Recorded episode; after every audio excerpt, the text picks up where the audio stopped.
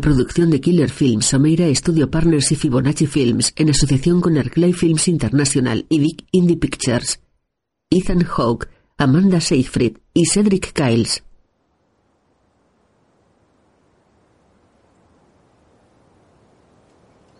El Reverendo.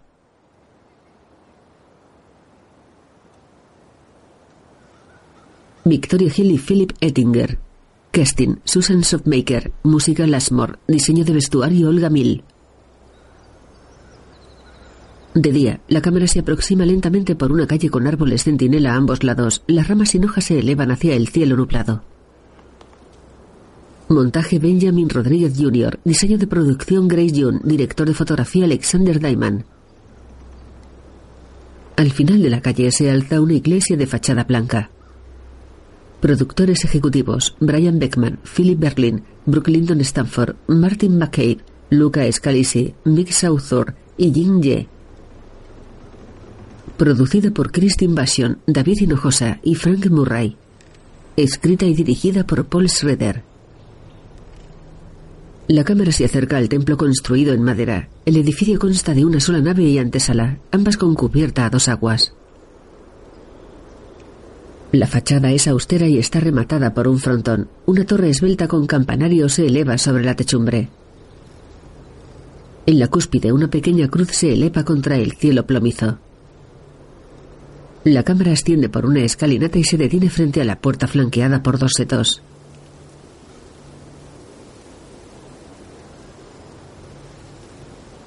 En un cartel, Iglesia First Reformed de Snowbridge, Nueva York, fundada en 1767.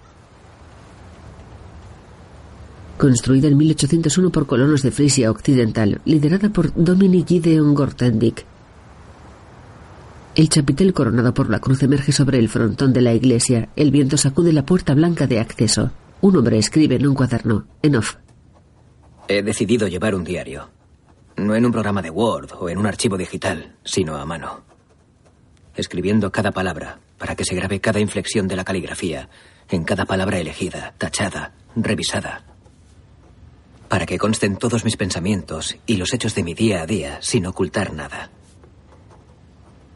Cuando se escribe sobre uno mismo, no se debe mostrar piedad.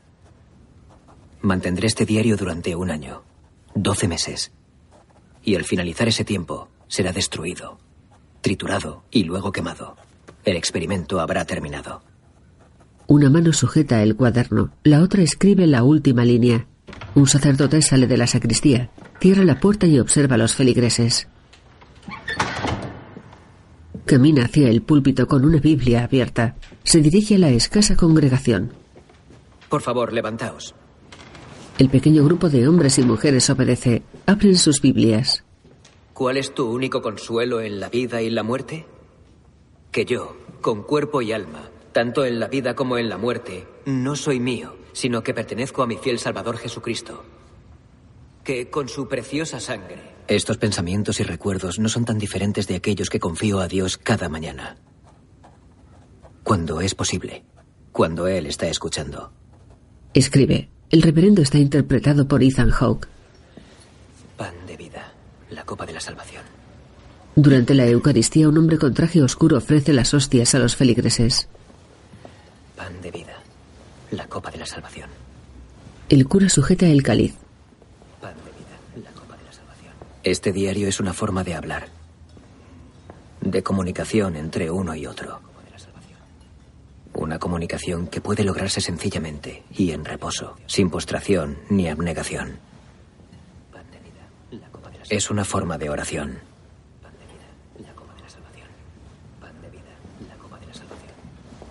En la sacristía el hombre del traje negro deja las bandejas de plata vacías sobre un estante. El reverendo cuelga una túnica en una percha. Hay una fuga en el baño de hombres. No, la arreglé. No, he estado allí. Aún gotea en el mismo sitio. El grifo del agua caliente. ¿Y el baño de las mujeres? Ese está bien. Eh, ¿Quieres que llame al fontanero de Abundant Life? No, volveré a repararlo. No quiero llamarlos por los costes adicionales. A ellos no les importa, para eso está. Está dentro del presupuesto. Aún así, no quiero. ¿Has publicado el sermón? Sí, lo hice esta mañana. Hola. Reverendo. Sí, eh, Mary, ¿verdad? Mary Mansana. Sí, me alegra volver a verte. Necesito hablar con usted si es Sí, posible. sí, pasa, Mary. Volveré luego. Mary, ¿en qué puedo ayudarte? Eh, quisiera que hablara usted con mi esposo, Michael. Sí, claro. No, ahora no. Tiene que ir a trabajar. Tiene que ir a Home Depot. Michael espera fuera. Mary, ¿qué pasa? Estoy preocupada por él. Está involucrado en el movimiento Green Planet. Es un grupo activista. Estaba en la cárcel en Canadá y ha salido hace dos semanas. Está metido en casa. No, no quiere salir. Le pedí que rellenara un formulario temporal para Home Depot. Vale. Eh, pinta bien. ¿Estás segura de que no sería mejor ir a Abundant Life? Tienen un equipo completo de consejeros muy capacitados. Lo sé, pero él no quiere. Cree que es más una empresa que una iglesia. Me dijo que con usted sí hablaría. Ah, está bien. Ah, ¿Mañana? ¿Después del almuerzo? Sí, necesitaré, necesitaré la dirección. ¿Y puedes decirme alguna cosa más? Solicitó la liberación por razones humanitarias cuando lo supo. Estaba en Fort Providence. Lo soltaron antes. ¿Cómo? ¿Cuándo supo qué? Que yo estaba embarazada. Oh, mm, felicidades. Gracias. Él cree que es un error traer un niño a este mundo. Mary mira al reverendo preocupada. Quiere matar a nuestro bebé. Sobre la mesilla de un dormitorio, un reloj marca las 17. Asistí el domingo al grupo de jóvenes en Abundant Life. Los jóvenes estaban muy contentos, muy llenos de vida. Estaban abiertos, aceptaron bien la comunión. En un instante hay una Biblia entre varios libros apilados. Tal vez no debería importarme si le gustó a la gente. ¿Le preocupaba a Jesús gustar? El reverendo Toller escribe en su diario. Miro las últimas líneas que escribí con desdén. Está sentado en el suelo junto a una vela encendida. Doce meses. ¿Podré continuar con un ejercicio tan largo? Apoya la espalda contra la cama cubierta por una manta marrón. Cerca de sus pies hay una Biblia abierta. Se cubre el rostro con las manos. La cama está deshecha. Cuando leo estas palabras no veo verdad, sino orgullo. Toller está sentado en su escritorio con el torso desnudo. Bebe un sorbo de un vaso de licor. Desearía no haber usado la palabra orgullo. Pero no puedo tacharla. Deja el vaso junto a una botella. Su rostro se refleja en un espejo. Quisiera poder rezar. Escribe bajo la luz de un flexo. De día una casa de dos plantas con porche y tejado gris se eleva en una calle en pendiente. Una mujer pasea con un perro negro delante de la vivienda. Lleva abrigo marrón y gorro gris. Pasan de largo y continúan caminando por la acera. Un coche se detiene junto al jardín de entrada a la casa. El vehículo es oscuro y está cubierto de polvo. El conductor es el reverendo Toller. Baja del coche. Viste abrigo largo y negro sobre el traje eclesiástico. Camina tosiendo hacia el porche. Sube unos escalones, sujeta la mosquitera y llama a la puerta de la casa. Mary abre. Hola, reverendo. Hola. ¿Está Michael en casa? Sí, pase. Bien, sí. Mary es rubia y delgada con ojos azules. Michael se acerca. Hola, me alegro de verle. E igualmente. Ah, ¿Quiere usted un café? Sí, pero... Creo que tenemos té. eh, sí, lo prefiero. Gracias. Ella se aleja. ¿Le cuelgo el abrigo? Eh, eh, sí, bueno, gracias. Venga. Toller se quita la bufanda y el abrigo y le sigue. En la sala de estar. Sí, no sé por qué Mary. No tienes que disculparte. Ella me dijo que has estado en Canadá. Eh, sí, eh, en Fort Providence. Está en el delta del Mackenzie, en el norte. Sí, un hermoso país, imagino. Sí, lo es. Ambos están sentados. Michael baja la mirada. Mary me dijo que estás deprimido. Ah, sí, por cosas. Sí, es cierto, sí. Mary llega. Oh, muchas gracias. Está callado. Perfecto. Gracias. Ella deja la taza de su marido sobre una mesa y se marcha. Michael mira cabizbajo. El reverendo bebe un sorbo de té. Mary está embarazada. Sí. ¿De cuánto está? Eh, de 20 semanas. Felicidades. Gracias. Toller le mira fijamente. El esposo de Mary se atusa la barba pensativo. Oiga, ¿cuántos años tiene, reverendo? Tengo 46. Michael asiente. Ella 33. Esa es la edad que nuestro hijo tendrá en 2050. Sí. Ya sabe, dos años mayor que yo ahora. Toller bebé. Usted tendrá 81. sí. Oiga, ¿sabe cómo será el mundo en 2050? Mm, es difícil de imaginar. Sí, ¿qué cree? Eh, Verá, reverendo. eh, el mundo está cambiando muy deprisa. Y ante nosotros, eh, un tercio del mundo natural quedará destruido durante nuestra vida. La temperatura de la Tierra será 3 grados centígrados más alta. 4 es el umbral. Son impactos graves, generalizados e irreversibles, y son los científicos los que dicen esas cosas. Eh, y son del Centro Nacional de Investigación Atmosférica Se levanta. Lawrence Livermore, del Instituto Potsdam. Ya ve, reverendo. Siguió así durante un rato. Para 2050 los niveles del mar serán 60 centímetros más altos en la costa este. Habrá zonas bajo el agua en todo el mundo. Bangladesh perderá un 20% de su masa de tierra. En África Central se perderán el 50% de los cultivos debido a la sequía. Los embalses occidentales se secarán. Habrá refugiados por el cambio climático, epidemias, un clima extremo. ¿Sabe? Los, Se sienta. los malos tiempos comenzarán y desde ese punto todo irá muy rápido. Las estructuras sociales no podrán soportar el estrés de múltiples crisis. Habrá nuevas enfermedades, anarquía, leyes marciales. Será el punto de inflexión y no será en un futuro lejano. Usted vivirá para verlo. Mis hijos experimentarán esa triste vida y eso ah, me entristece. Pensaba que las cosas podrían cambiar, ¿sabe? Pe- Pensaba que la gente escucharía. ¿Tienes ideas suicidas? Michael mira serio. No. ¿Por qué Mary le dijo algo así? No, no. No, no, no estoy preocupado por mí. Es por lo que será este mundo. Eh, verá, ¿puedo hacerle una pregunta?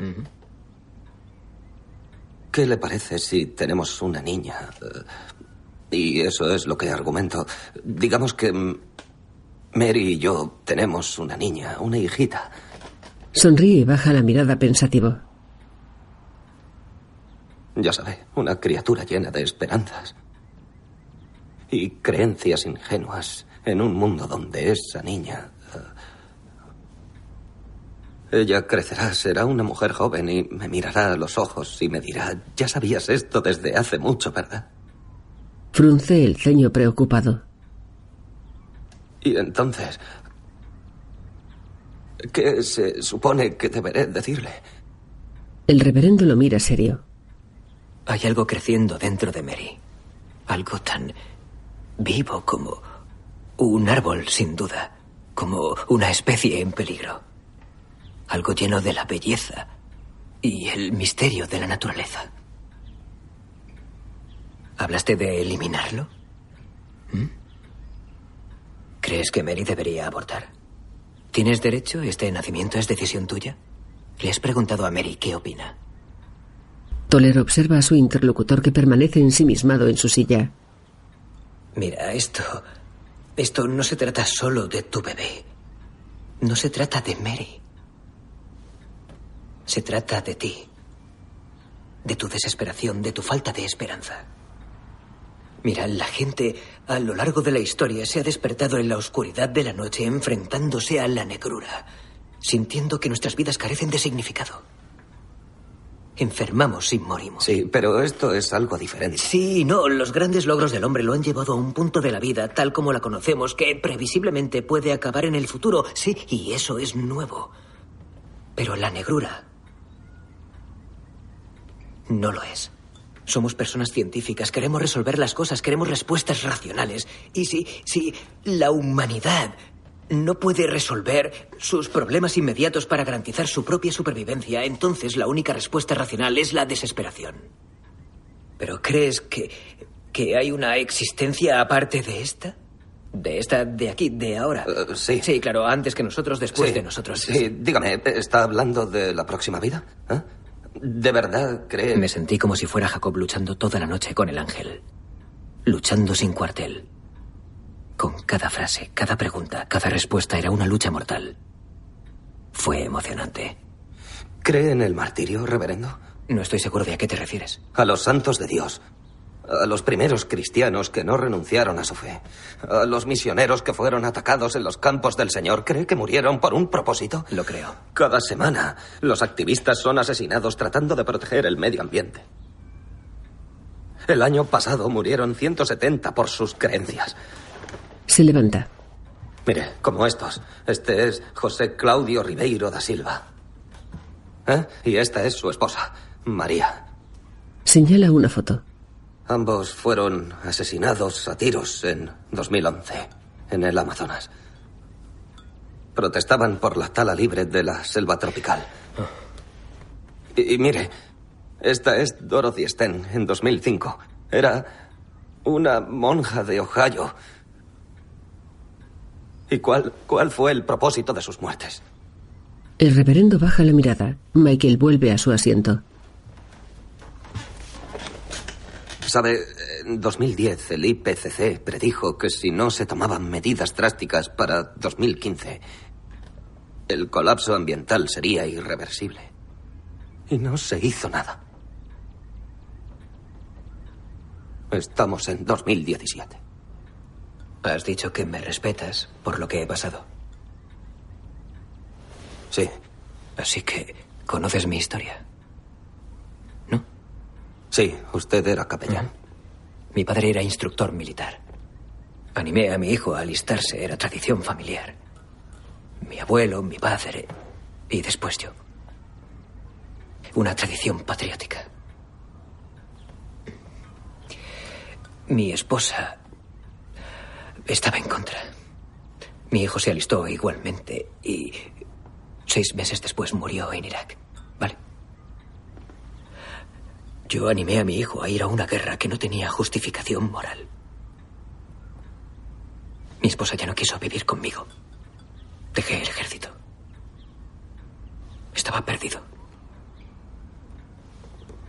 Y el reverendo Jeffers de Abundant Life me dio este puesto en First Reform y aquí estoy. Y Michael, puedo prometerte que la desesperación que tienes por traer un hijo a este mundo no tiene comparación con la desesperación de que un hijo se vaya de él. Toller le mira fijamente enarcando las cejas. El esposo de Mary le observa con ojos vidriosos. Los dos hombres cruzan las miradas inmóviles. ¿Cómo, ¿Cómo se llamaba su hijo? Joseph. El niño arrojado al pozo. Sí, lo recuerdo. ¿Sí? El soñador. El soñador, sí. Michael está descalzo con las manos entrelazadas. ¿Y pudo seguir adelante? El coraje es la solución a la desesperación. La razón no te da respuestas. No puedo saber qué traerá el futuro. Tenemos que elegir a pesar de la incertidumbre. La sabiduría tiene dos verdades contradictorias en nuestra cabeza simultáneamente. Esperanza y desesperación. Una vida sin desesperación es una vida sin esperanza. Mantener esas dos ideas en nuestra mente es la vida misma. Aprieta los labios. Michael permanece atento. Baja la mirada. Desliza sus manos por el rostro y apoya las puntas de los dedos bajo la nariz. Gira nervioso hacia una botella de licor. ¿Es usted bebedor, reverendo? No ayuda. No, supongo que no. Sobre la mesa que hay detrás de él hay numerosos libros apilados. Observa al reverendo con una mano en el bolsillo. ¿Puede Dios perdonarnos? Aguarda inquisitivo. Por lo que le hemos hecho a este planeta. No lo sé. Niega. ¿Quién sabe qué piensa Dios? Pero podemos elegir una vida recta. Creer. Perdonar. La gracia nos alcanza a todos. Yo creo en eso. Michael le mira ensimismado. El reverendo aparta la mirada incómodo. Nos reuniremos otra vez. ¿Quieres? Mañana, después del almuerzo, a la misma hora. De acuerdo, sí. Quedamos en eso. De noche, en la iglesia. Repasé todo lo que se dijo, lo que debería haberse dicho, lo que podría haberse dicho de otra manera, lo que podría haberse dicho mejor. Sé que nada puede cambiar y sé que no hay esperanza. Thomas Merton escribió esto.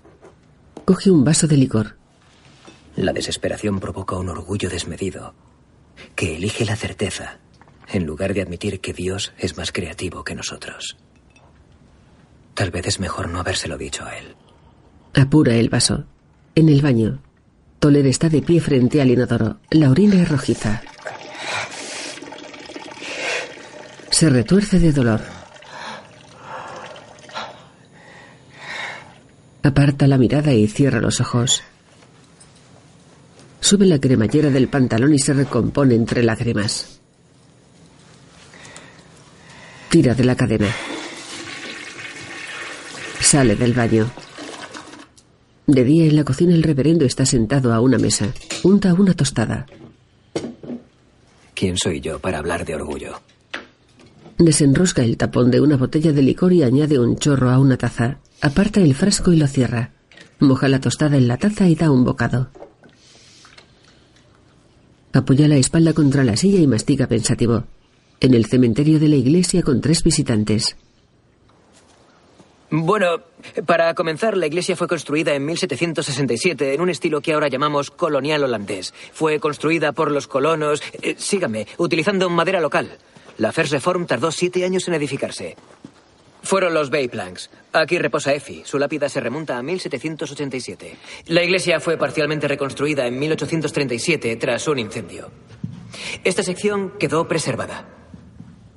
Si se fijan bien, detrás de la bandera del ejército continental, verán dos agujeros de bala disparados durante la escaramuza de Snowbridge. Dentro de dos meses celebraremos nuestros 250 años. Aquí tenemos un ejemplo de algunos de los objetos de porcelana traídos de los Países Bajos y el primer cáliz. Es muy bonito. Y esta es la llave original de la puerta de entrada antes del incendio, muy antigua. Sí, y en ese armario tenemos recuerdos que están a la venta. Tenemos tazas, gorras, tarjetas postales, llaveros, camisetas. ¿Qué talla es esta? Lamentablemente todas son pequeñas. He pedido más, pero estoy esperando que lleguen. Las gorras son estupendas. Son de talla única. Suben al coro. El púlpito fue donado en 1879 por William Mercer. Y el órgano de la iglesia, que lamentablemente en este momento no funciona, fue fabricado en Inglaterra por A.G. Hill. ¿Se sabe el de la maestra del coro y el sacerdote? No. Ella lo persiguió por la iglesia y lo atrapó por el órgano. Toller sonríe incómodo. No, yo no he oído hablar de eso. Bien, vamos, síganme. Bueno, muchas gracias a todos. Cuídense. Gracias. Sí, muchas gracias. El hijo de la pareja se coloca una gorra y se despide. Conduzcan con cuidado. El padre gira y le da un donativo a Toller. Gracias. El reverendo lo acepta. Observa pensativo el dinero. Hermandad Cristiana de Jesucristo. En un auditorio, un coro formado por cinco jóvenes canta a las órdenes de una mujer morena con traje de chaqueta y falda gris. Una de las puertas de acceso se abre. El reverendo Toller entra en el auditorio. El coro canta sobre una tarima cerca de un púlpito de madera. El reverendo camina por un pasillo entre dos bancadas. El suelo está enmoquetado en color granate. Los jóvenes visten pantalón beige y polo azul. Se acerca despacio y toma asiento en las primeras filas. Observa atento la actuación. La mujer morena dirige a los muchachos. Agita las manos extendidas hacia ellos. El reverendo observa el coro pensativo. Esboza una sonrisa.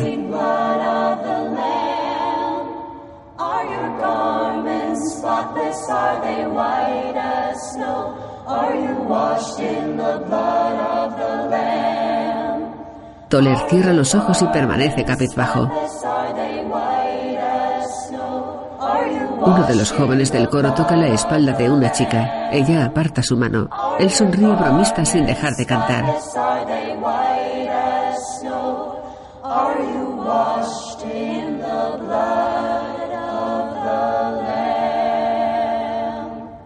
Bien, descansa cinco minutos.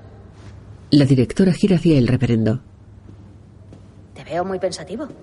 Ah, Joel quiere hablar conmigo. Nada serio, espero. Ah, supongo que no. ¿Quieres almorzar? Bueno, tengo algo después, pero eh, sí, supongo que puedo estar contigo un rato. Ella mira a los jóvenes. Ah, ¿Recuerdas eso? ¿Qué?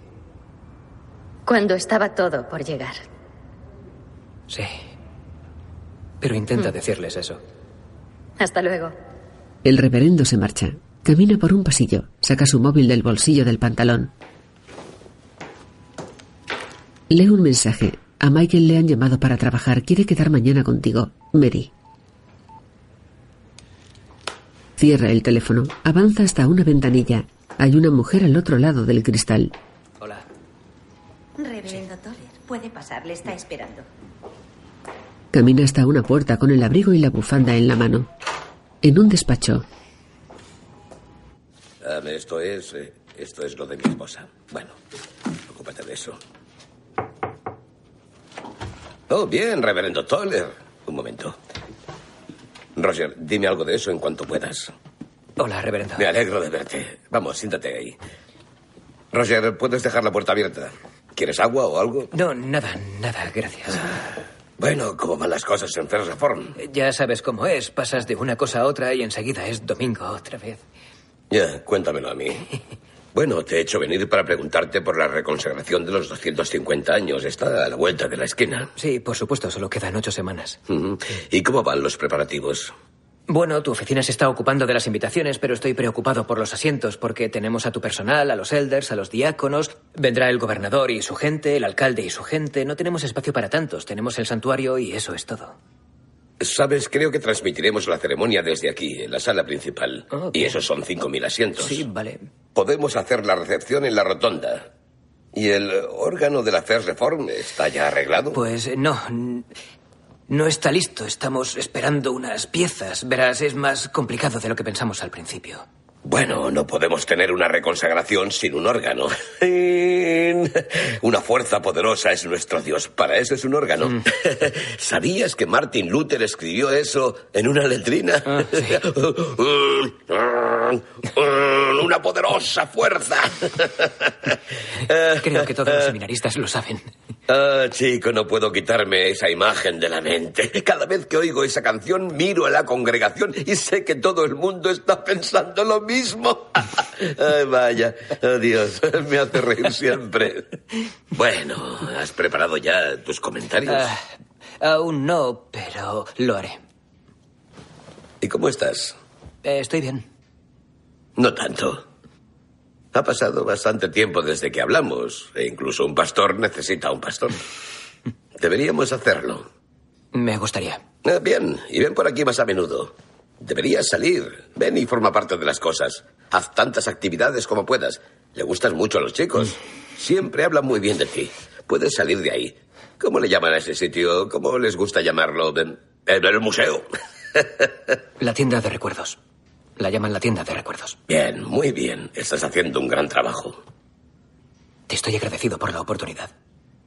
Mira serio a Joel Jeffers. En el comedor de la hermandad, el reverendo avanza con una bandeja junto a la barra de comidas. Un hombre se levanta de una mesa con la suya vacía. La directora del coro se acerca a Toler. Él la sigue hasta una mesa. Esther apoya su bandeja y se sienta. El reverendo toma asiento frente a ella.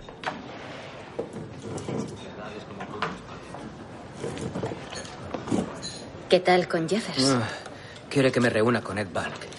Industrias Balk, Balk Energía, Balk Papel, Cacahuetes Balk. ¿Por qué? Bueno, es por la reconsagración, ¿sabes? Parece que el señor Balk quiere asegurarse de que todo salga bien si va a financiar todo el evento. Hace bien. Ya. First Reform sería un aparcamiento si no fuera por él. Supongo. Toma una infusión. ¿Has ido al médico? Sí, pedí una cita. Hubo un pequeño problema con la compañía de seguros, pero Dios lo hace muy difícil. Sí, es su especialidad. Mm, Necesitas que alguien te cuide. Lo mira preocupada. Este Esther. Ya lo intentamos. No estoy hecho para eso. ¿Para qué? ¿Para el amor? ¿No estás hecho para el amor? Mi matrimonio fue un fracaso. Ningún matrimonio puede sobrevivir a la pérdida de un hijo. La observa pensativo con la taza entre las manos. Sonríe. No estuvo bien. Bebe un sorbo de la infusión. ¿Eso es lo que piensas? ¿Que lo que hicimos fue un pecado que transgredimos? No. Eso no es lo que pienso. He visto muchos pecados de verdad para conocer la diferencia. Es que... ¿Vale? Vale. Entiendo. Pero me preocupo por ti y quiero que seas feliz. Él bebe otro sorbo. Bueno, soy feliz. Fuerza una sonrisa. En el cementerio de la iglesia, Toller levanta una pesada lápida caída. Algunos son llamados para ser gregarios. Otros son llamados para el sufrimiento. Otros son llamados para la soledad. Dios los llama porque por medio de la comunicación pueden extender la mano y sostener los corazones palpitantes en sus manos. Son llamados por su conocimiento de que todo se consume por el vacío de todas las cosas, que solo puede ser llenado por la presencia de nuestro Salvador. Camina entre las tumbas. Saca el teléfono del bolsillo de su abrigo. ¿Sí? Reverendo Toller, Hola. soy yo. Sí, Mary. Recibí tu mensaje anulando la cita. Debería venir. ¿Está Michael? No, está en el trabajo. Tiene que venir. Ahora. Vale, vale. El reverendo guarda el móvil en su abrigo. El coche de Toller llega a la casa de Mary y Michael. La luz del porche está encendida.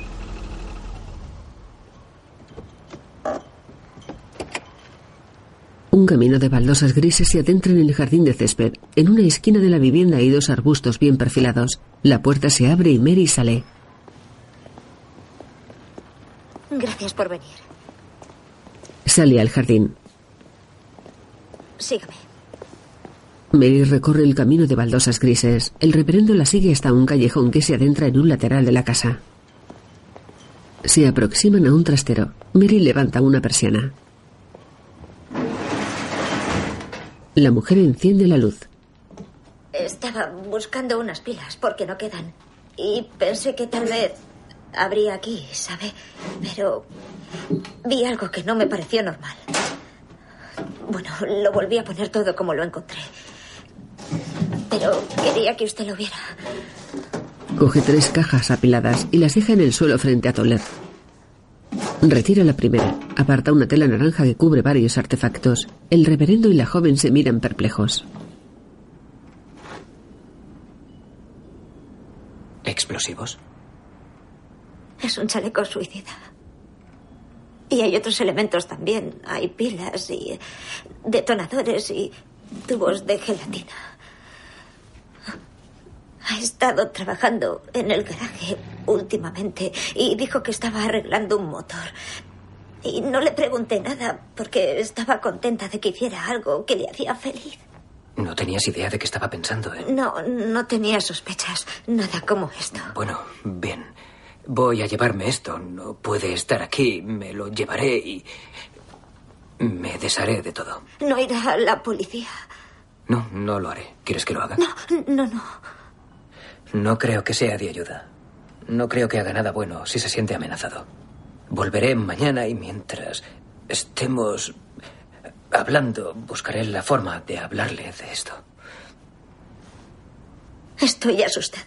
¿Quieres decir que le tienes miedo? Que te hará daño, ¿verdad? No, no, no, no, no. Tengo miedo Bien. por él. Hay más activistas que vengan aquí. que No viene nadie, no tiene amigos. Es muy poco sociable. Pero te tiene a ti. ¿Te quedarás a su lado? Sí, por supuesto. Bien, yo también. Toller recoge los explosivos. En casa entra en el baño. Deja una botella de detergente e introduce un desatascador en el inodoro.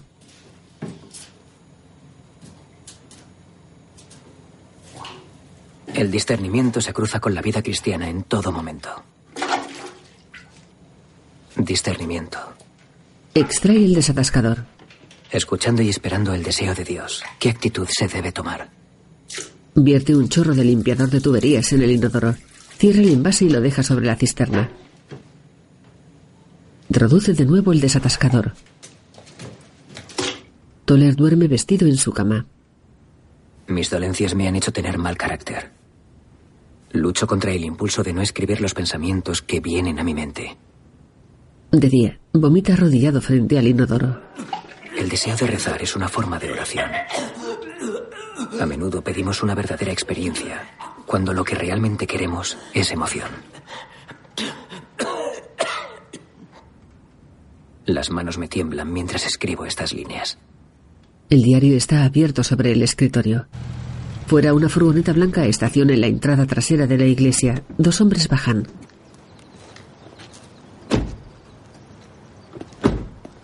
Dentro, el reverendo observa a los dos trabajadores que reparan el órgano estropeado. No les esperaba hasta dentro de un par de semanas. Eh, recibimos un mensaje del jefe. Dijo que era alta prioridad. ¿Van a celebrar algún gran evento aquí? Sí, la iglesia celebra sus 250 años. Abundant Life está preparando una gran ceremonia. Asienten y vuelven al trabajo. Toller permanece atento. Sonríe. Una poderosa fuerza. Da un respingo y coge su teléfono. Se aleja por un pasillo estrecho sin apartar la mirada de la pantalla.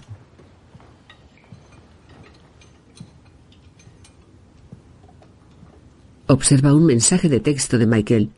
Quedamos en el parque Westbrook, entrada este, camino del diamante rojo. Cierra el móvil. En el parque un vehículo gris está aparcado junto a un árbol. El suelo a ambos lados del camino está cubierto de nieve. El coche del reverendo se aproxima. Pone el intermitente y estaciona junto al coche gris.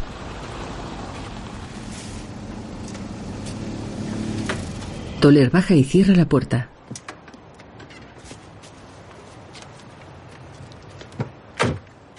Mira alrededor extrañado. Camina hacia el interior del parque. Se adentra por un sendero rodeado de árboles de ramas mortecinas. Avanza hacia un cartel verde. Se detiene, lo mira de reojo y sigue caminando. El suelo del parque está cubierto de un gélido manto blanco. El reverendo avanza por el sendero ataviado con su abrigo oscuro.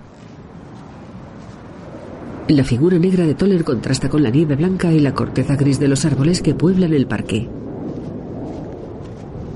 El reverendo se aproxima al punto de encuentro con las manos en los bolsillos del abrigo, levanta la mirada serio y frena el paso.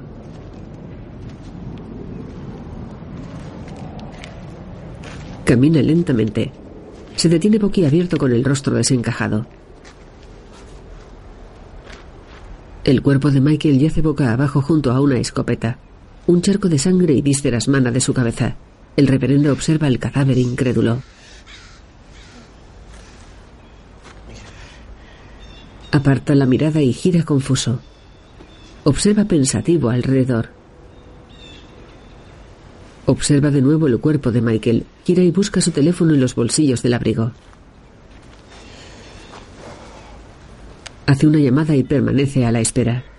Un equipo de forense se lleva el cadáver. Con el sheriff. Sí, señor.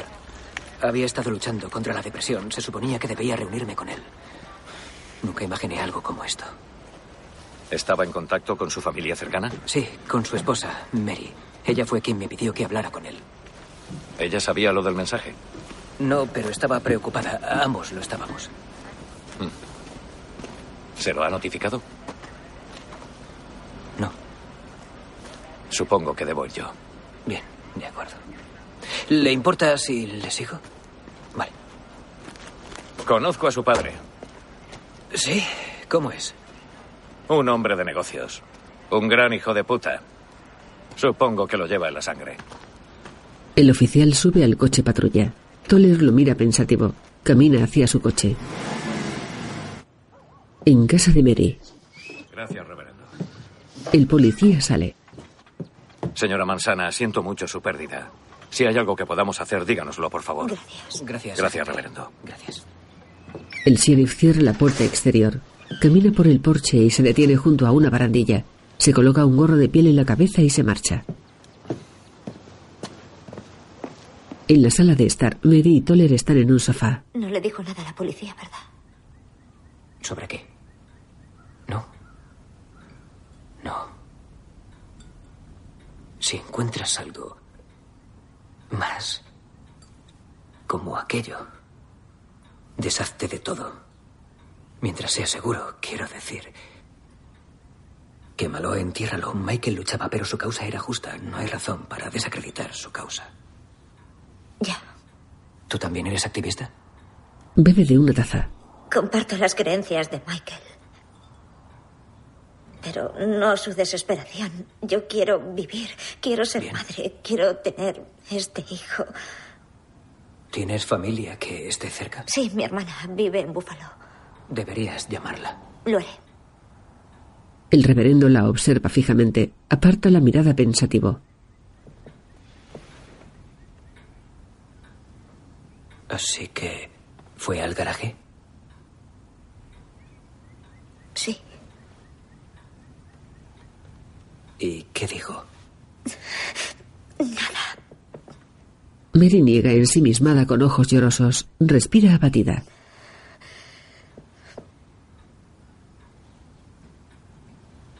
Desde el punto de vista de la policía, imagino que este es un caso bastante habitual y claro. Aún así, probablemente limpió el despacho y tal vez se deshizo de su portátil. El reverendo entra en el despacho de Michael. Coge el ordenador de una mesa. No. Observa un sobre blanco bajo el portátil. Deja el ordenador y lo coge.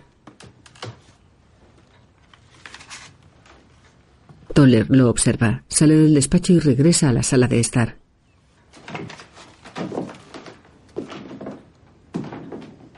Mary permanece sentada en el sofá. El reverendo camina despacio. Se acomoda a su lado.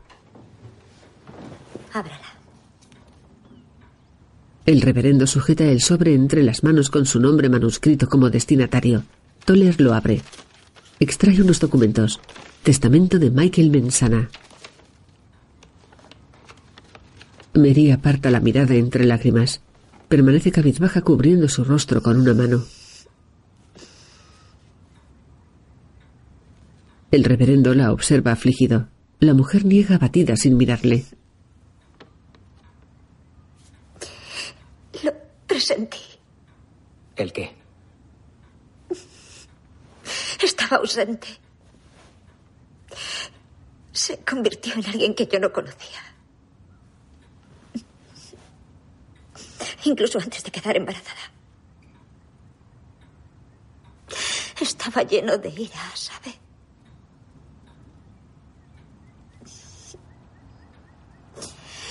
Debería llamar a mis padres. A mi hermana. Se levanta. Deben, deben saberlo. Se aleja con una taza.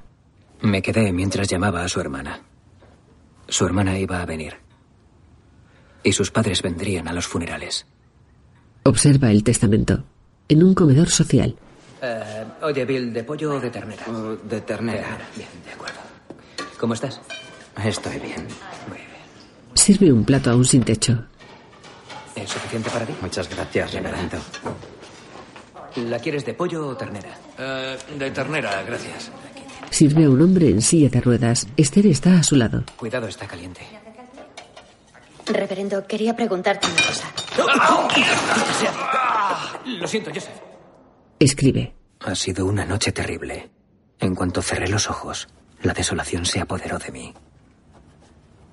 ¿Cuál fue el último pensamiento antes de apretar el gatillo? Allá va mi cabeza. O Jesús me cuida. O ninguno. Voy a arrancar estas páginas. Este diario no me trae paz. Es autocompasión. Nada más. Sentado en su escritorio, el reverendo examina el testamento. El portátil de Michael está encendido sobre la mesa. Deja los documentos y escribe en un buscador. Jenstown Kill. En una fotografía de un lago hay un cartel que avisa de peligro por contaminación. De noche, el reverendo sale de casa.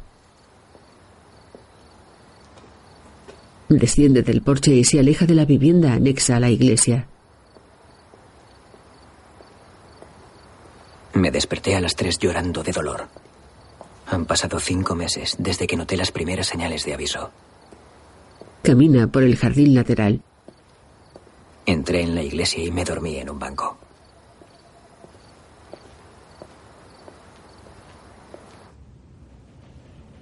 Con qué facilidad hablan de la oración quienes nunca han orado de verdad.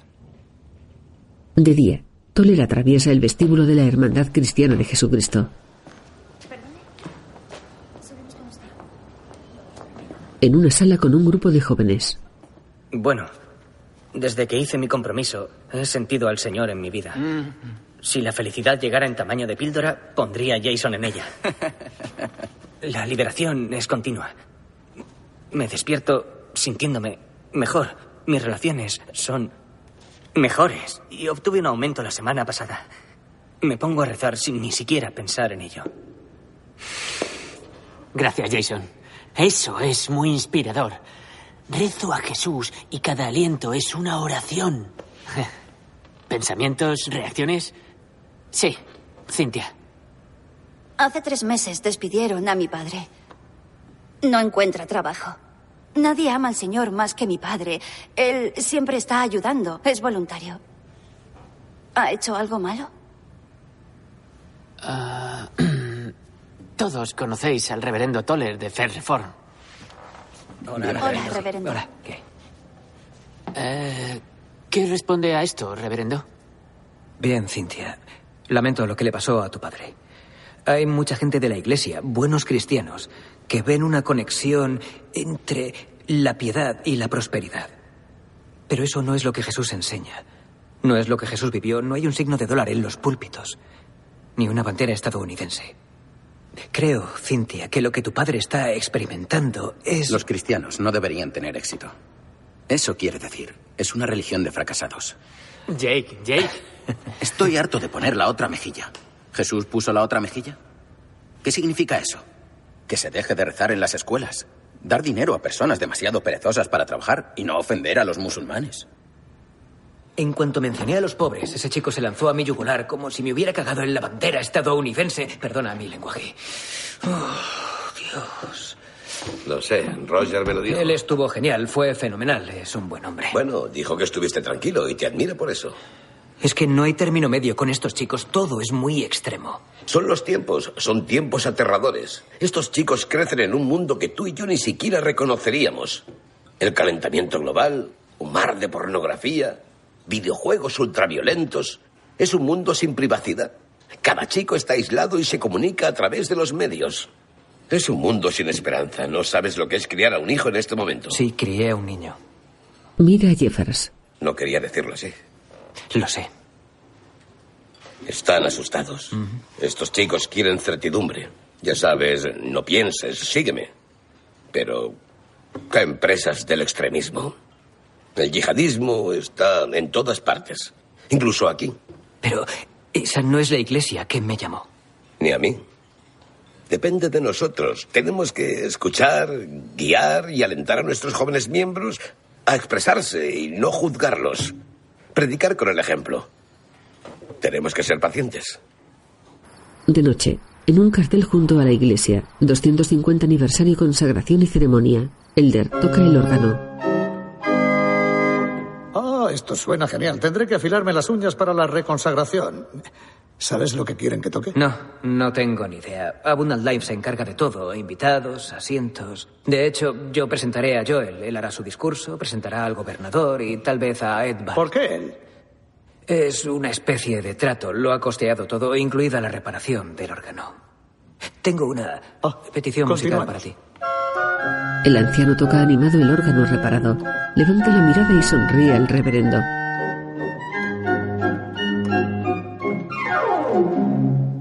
Toller fuerza una sonrisa. En realidad, es un asunto triste. El memorial de Michael Mansana, la dispersión de sus cenizas. Él me pidió que lo organizara.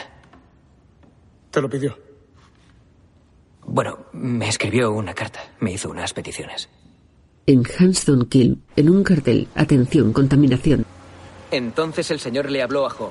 Salió de entre la tormenta y dijo, ¿Dónde estabas cuando puse los cimientos de la tierra, cuando le di sus dimensiones? Coloqué la piedra angular. Un pequeño grupo asiste al funeral. Y cuando el lucero del alba cantaba y los ángeles gritaban de alegría. ¿Dónde estabas? Mary está sentada delante del reverendo.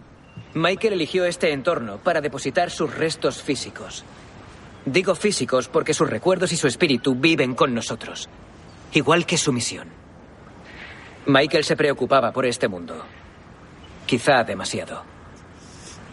El coro juvenil de Abundant Life cantará ahora para nosotros una canción elegida por Michael. Cuatro jóvenes de la Hermandad Cristiana suben a una tarima roja. Esther toca una armónica. La directora del coro la guarda en un bolsillo. Protect the wild, tomorrow's child. Protect the land from the greed of man. Take out the dams, stand up to oil. Protect the plants and renew the soil. Who's gonna stand up and save the earth? Who's gonna say that she's had enough?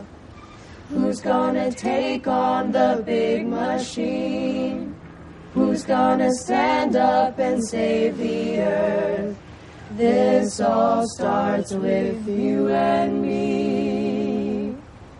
Toller susurra a Mary que asiente. And fossil fuels, draw the line before we build one more pipeline. And fracking now, let's save the water and build a life for our sons and daughters. Who's gonna stand up and save the earth? Who's gonna say that she's had enough? Who's gonna take on the big machine? Who's gonna stand up and the earth? This all starts with you and me. La joven viuda arroja las cenizas a las aguas contaminadas. El reverendo permanece cabizbajo detrás de ella con las manos entrelazadas. Crepería de Millie. Un todoterreno negro se detiene en la entrada del establecimiento. El conductor baja del vehículo y abre la puerta trasera. Un hombre alto y calvo baja. Camina hacia la crepería con un sobre. El conductor sube al coche y se marcha. El dueño del local le saluda. Luego camina hasta una mesa donde están sentados Jeffers y Toller. Señor Bach. Hola. Hola. ¿Cómo estás? Muy bien. Bien, bien, bien, bien, bien. Hola. Lo siento, llego tarde. Me, me he retrasado. Ah, ¿Conoces al reverendo Toller, verdad? Bueno, solo de vista, Ed Valk. Encantado. Igualmente. Por favor, tráeme un café y tarta de manzana. Sé que la tarta de manzana es un tópico, pero la hacen aquí. Es orgánica local. Tengo una sorpresa para ti. De camino hacia aquí, he pasado por la imprenta. Valk reparte dos anuarios. Jeffers ojea uno. Mm, genial. Muy bonito, un gran Sí, trabajo. todos los invitados a la reconsagración recibirán una copia, que enviaremos por correo y, por supuesto, estará disponible en la librería. ¿Y cómo van los planes? ¿El órgano está reparado? Sí, suena muy bien, mejor que nunca. Genial. Am, hemos hecho una pequeña guía de asientos. El alcalde Wilson estará ahí y también el gobernador. Bueno, al menos... Todos esos poderosos hombres de Dios son siervos de la cruz. Años de servicio, bautizos, confesiones, funerales, sermones, horas de oración. Han sufrido aflicción. Dios les dio fuerzas. El reverendo Toller me presentará. Subiré, presentaré al gobernador, habrá una selección de canciones y el principal. No habrá nada político, ¿verdad? No, no, porque iba a verlo. Bueno, lo siento, ¿le importa? Aquí tiene. Gracias. De nada, disfrútelo. Bueno, lo pregunto porque esto llamó mi atención. Es una impresión de un sitio web. Bueno, se menciona a First Reform y a Abundant Life y su nombre. Fue un evento político, con una canción protesta de Neil Young. Solo estaba respetando los deseos de un difunto y de su viuda fueron sus instrucciones para el servicio conmemorativo. ¿En un sitio de desechos tóxicos con la prensa allí presente? No se invitó a la prensa. No, estos solo son amigos de Manzana. Fue un acto político. Usted y el coro representaban a la iglesia Abundant Life y el sitio de Hanstown ni siquiera está contaminado. Fue limpiado con fondos de la EPA. Bueno, Por supuesto, pero no me desacrediten, ¿de acuerdo? Estoy en el negocio de la energía y debo estar informado.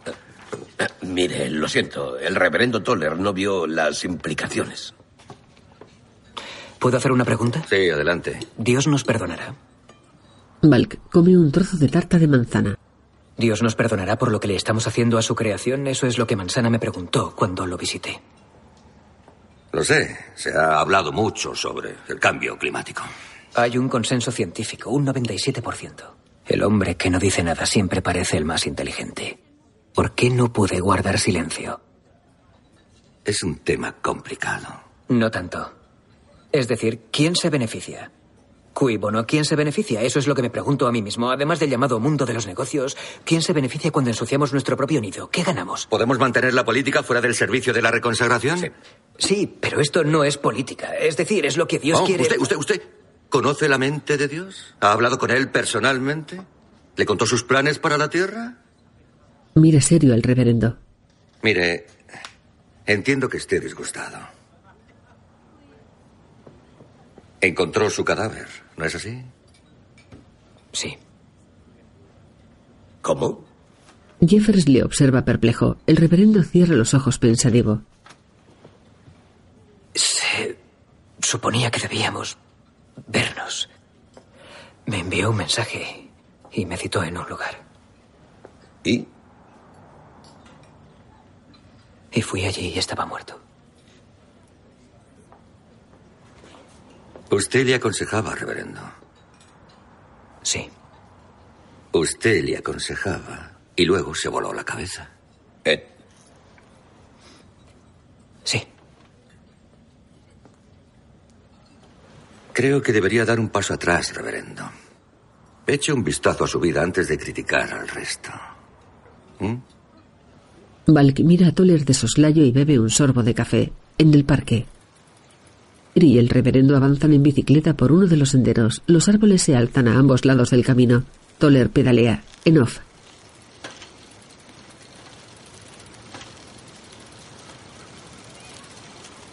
Mary y yo recorrimos el sendero del parque. Creo que no había montado en bicicleta en 20 años. Sonríe contento mientras sujeta el manillar. Temía caerme. Las ramas desnudas de los árboles se extienden formando una cúpula sobre ellos. Es asombroso el poder curativo del ejercicio. Mary se adelanta. Es un don de Dios. El reverendo la sigue. Se alejan por un sendero. En el trastero. Gracias otra vez. Michael y yo solíamos montar en bici dos veces por semana y lo echaba mucho de... He disfrutado. He pasado un buen rato. Pero creo que no te conviene. Le, le pregunté a mi Aún así. médico. ¿Puedo pedirle otro favor? Claro. ¿Podría empaquetar las cosas de Michael o buscar a alguien que lo haga? ¿Seguro que quieres regalarlas tan pronto? No, regalarlas no. Ya sabe, solo guardarlas. Es que me resulta difícil estar rodeada de tantos olores y recuerdos. Sí, puedo. Puedo hacerlo. Vale, bien. ¿Has decidido qué harás ahora? El alquiler está pagado por dos meses, así que no hay prisa, pero me iré a vivir con mi hermana y mi cuñado. ¿Te irás? Hasta que nazca el bebé. ¿Te mudarás allí? Sí, creo que sí. Me ha buscado un ginecólogo. ¿Estamos hablando de rosa o azul? Azul. Azul. Ah, felicidades. Es maravilloso. Gracias, sí. Entran en la casa. Eh, oye, quiero preguntarte algo, si, eh, si no es demasiado doloroso. En la sala de estar.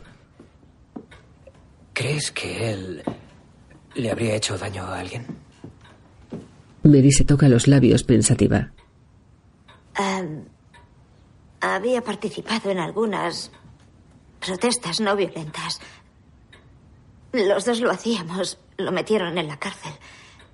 Tenía mucho carácter. Increpaba a la policía, pero no, no creo que él fuera. No, no creo que fuera violento. Es que sigo preguntándome qué debería haber hecho de otra forma. Mary esboza una sonrisa. Él no quería vivir. No era un hombre religioso, ¿sabe? A él no le importaba la iglesia. Fui yo, fui yo quien le pidió que viniera. Crecí en la iglesia y nunca he podido dejarla de lado. Si estuviera en una ciudad extraña, iría a una iglesia y me sentaría, ¿sabe? Soy alguien espiritual. Asiente convencida y observa al reverendo. Gracias. Voy a buscar unas cajas y empaquetaré la ropa. Se aleja. Em, reverendo, em, Él se detiene. ¿puede rezar conmigo?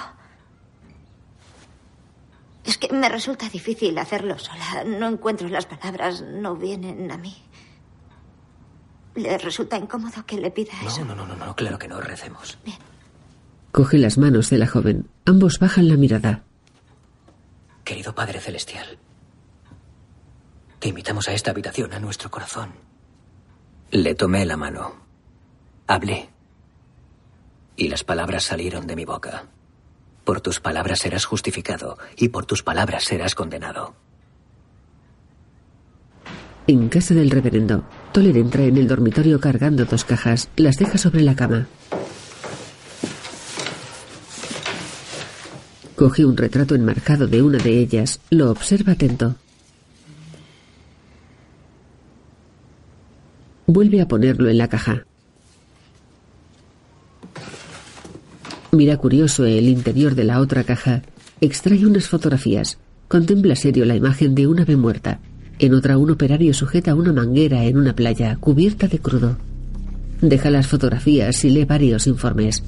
2016 bate el récord del año más caluroso de Alaska. Observa otro documento. Desafío climático. ¿Cómo afectó la sequía de Estados Unidos en 2015? Mira dos fotografías con seis años de diferencia. La gran barrera de coral. Observa los informes ensimismado. De noche, sentado frente al portátil. Ya no puedo ignorar mi salud.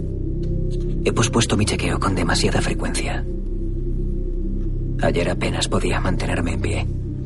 Coge un vaso de licor y bebe un sorbo. Lo deja junto a una botella casi vacía. Observa un ranking de los mayores contaminantes del mundo en la pantalla del ordenador. En una fotografía, una nube de gases sale de la chimenea de una central nuclear.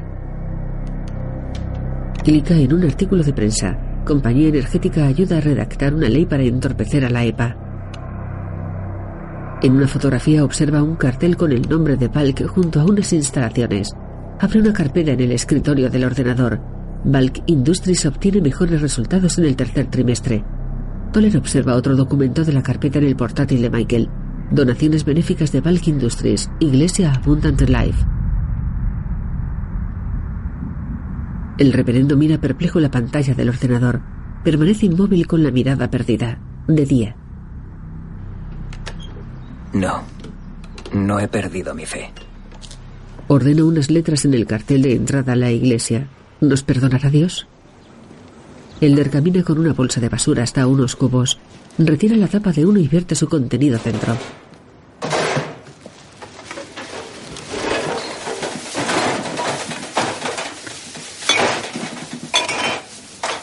El anciano observa extrañado varias botellas de licor vacías. Mira pensativo y cierra el cubo con la tapa. Se marcha con la bolsa de plástico. En la entrada de un edificio de ladrillo rojizo, St. Barnabas Hospital. En una consulta, una doctora calibra una báscula. Toller está subido a ella. Mide la tensión arterial del reverendo. La doctora le realiza percusiones en diferentes zonas de la espalda. Toller tose. Una sanitaria escribe el apellido del reverendo en un frasco con una muestra de orina. Le extraen sangre. En la iglesia, el reverendo predica desde el púlpito. Y el hombre rico dijo, derribaré mis graneros y los edificaré más grandes. y le diré a mi alma, vive tranquilamente, come, bebe y sé feliz. Pero Dios dijo a sus discípulos, no penséis en vuestra vida, ¿qué comerán? Y para el cuerpo, ¿qué vestirán? La vida es más que carne, Y el cuerpo es más que una vestimenta. Así termina la lectura del Señor. Alabado sea Dios. ¿Cuándo regresó? Estuvo fuera casi todo el viernes. ¿Fue a hacerse un chequeo? Sí, pero no me dio ningún detalle. En fin, ya sabes cómo es. Quizá me cuente algo. Esther. Es que Lo sé. Lo sé. De acuerdo, Mary. Adiós. Adiós, reverendo. Esther y Elder observan a Toller que despide a la joven viuda en la puerta. La directora del coro mira pensativa. En el hospital. En la consulta con un médico. Nos gustaría hacerle un examen gastroscópico. Introducimos una cámara de fibra óptica por la garganta y el esófago y echamos un vistazo. Es un procedimiento ambulatorio, anestesia local. Podrá irse a media tarde. Aún así, no, no suena muy bien. Bueno, nos gustaría verificar si hay evidencias de malignidad. Cáncer. El cáncer no es el temible enemigo médico que era antes. Ya, bien. ¿Y cuál es el tratamiento para eso? Bueno, depende de lo avanzado que esté el tumor. Pero... Ha dicho que está sintiendo molestias. Eh, sí, sí. ¿Hace seis meses? O dieta, medicación, quimioterapia, incluso cirugía. Tenemos una variedad de formas de diagnóstico. ¿Ha tenido deposiciones con sangre? Toller asiente nervioso. Recientemente. El paciente gira esquivo. Bien, me gustaría programar la gastroscopia lo antes posible. Tenemos un hueco la próxima semana. Bien, vale. ¿Cuál es su dieta? ¿Mi dieta? Tengo hambre, ¿cómo? ¿Fuma? No. ¿Bebe? Con moderación. Eso debe terminar. Le daré una receta para calmarle el dolor de estómago y quiero que tome suplementos nutricionales. El reverendo asiente. ¿Tiene dolor ahora? No, me siento bien. En un monitor. Tendemos a pensar que la ansiedad y la preocupación son simplemente una indicación de lo sabios que somos. Sin embargo, es más una indicación de lo malvados que somos. La frustración surge de nuestra determinación de marcar nuestro propio camino.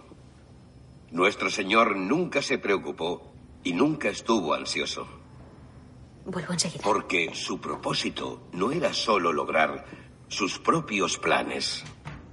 En la hermandad cristiana, Esther sigue a Toller por un pasillo. Reverendo, Hola, Esther. yo no sabía que ibas a venir. Bueno, me llamaron de la oficina de Joel. Quieren hablar conmigo sobre el programa de la reconsagración. ¿Te, te han llamado a ti? Estaré en la First Reform y Stanley estará aquí con el coro completo para la transmisión simultánea. Bien. La acústica será maravillosa, No me seguro. toques. Será maravillosa. ¿Has estado en Albany? Sí, he ido. ¿Y qué te han dicho? Nada, me harán unas pruebas. Una gastroscopia. ¿Y tú cómo lo sabes? Llame. Estoy preocupada por ti. Déjame en paz. Solo quiero Sé ayudarte. lo que quieres, ¿vale? Y no puedo soportar tu preocupación, tu constante persecución, tus necesidades. Eres un recordatorio constante de mis deficiencias y defectos personales. Quieres algo que nunca fue y que nunca será. No me hagas Esther, esto. Esther, Esther, cálmate, ¿vale? No te Ocúpate de estás ti. cuidando. Te desprecio. Desprecio lo que provocas en mí. Tus preocupaciones son mezquinas. Eres un obstáculo. Se marcha. Ella contiene el llanto. De noche en el dormitorio, Toller escribe en su diario. Coge la botella de licor y llena un vaso. De repente me siento mucho mejor. Me desperté temprano, con la mente despejada, e inmediatamente me puse a hacer mis tareas diarias. Bebe un sorbo. Deja el vaso pensativo sobre el escritorio. En el baño se cepilla los dientes. Los observa frente a un espejo y escupe en el lavabo. Abre el grifo y se enjuaga. Deja el cepillo en un vaso. El reverendo muestra los dientes. Observa su reflejo preocupado y apaga la luz.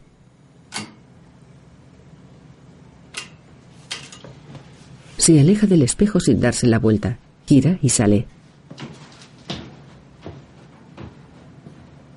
El baño queda en penumbra. En el dormitorio la cama está sin deshacer. Junto a una estantería repleta de libros hay un armario con la luz encendida y la puerta abierta. Toller camina meditabundo hasta el otro extremo de la habitación, con las manos en los bolsillos. Da media vuelta y se detiene junto a la cama. Levanta la mirada, gira y se frota las manos pensativo.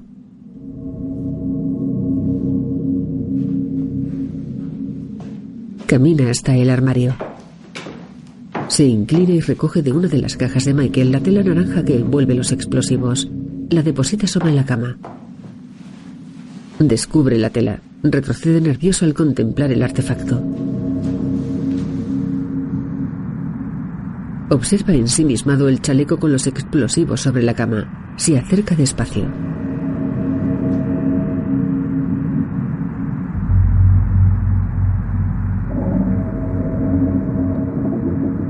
Escribe en el portátil. La habitación está a oscuras.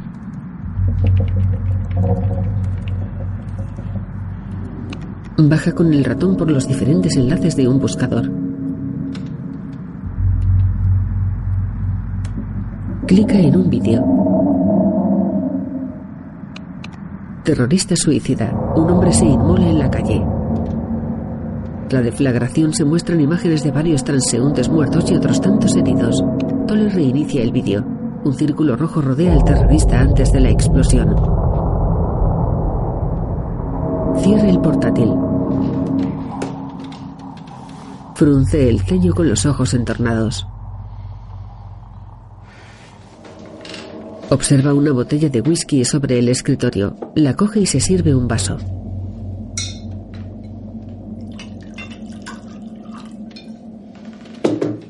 Coge una botella pequeña de batido de fresa y añade un chorrito al licor.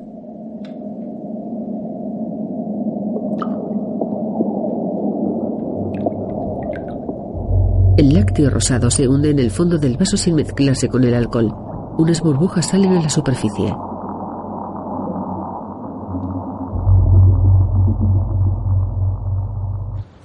De día, en el cementerio de la iglesia, Toller camina con una bolsa de basura.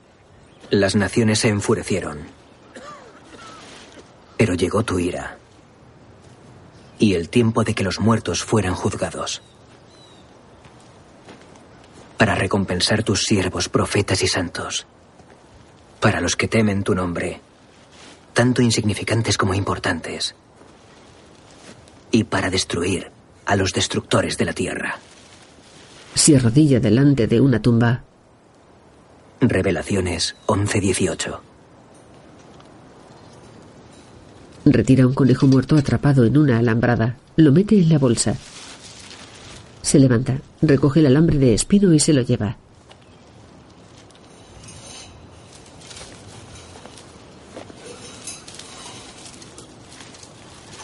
Se aleja con la bolsa de basura en la otra mano. He eliminado las páginas anteriores. Fueron escritas durante un delirio.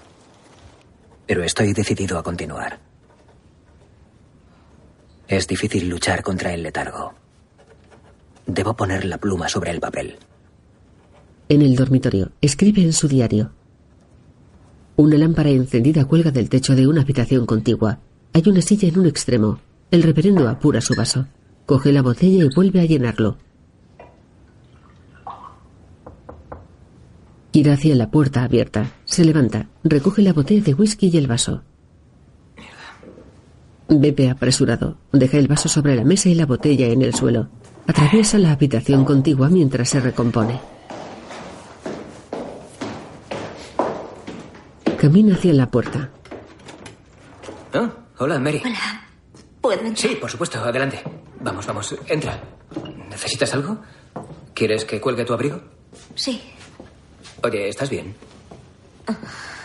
¿Te pasa algo?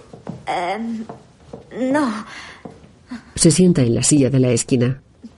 es que estoy muy asustada. Me asusta todo. Em, me he despertado y el corazón me latía con fuerza. Pensaba que el techo se me iba a caer encima. Y he tenido que salir. Vaya. He salido a dar una vuelta. Ni me he maquillado. Lo Me alegro de que hayas venido. ¿Quieres algo? Eh, ¿Agua? ¿Una taza de té? Sin previo aviso. ha inundado la negrura. Tengo.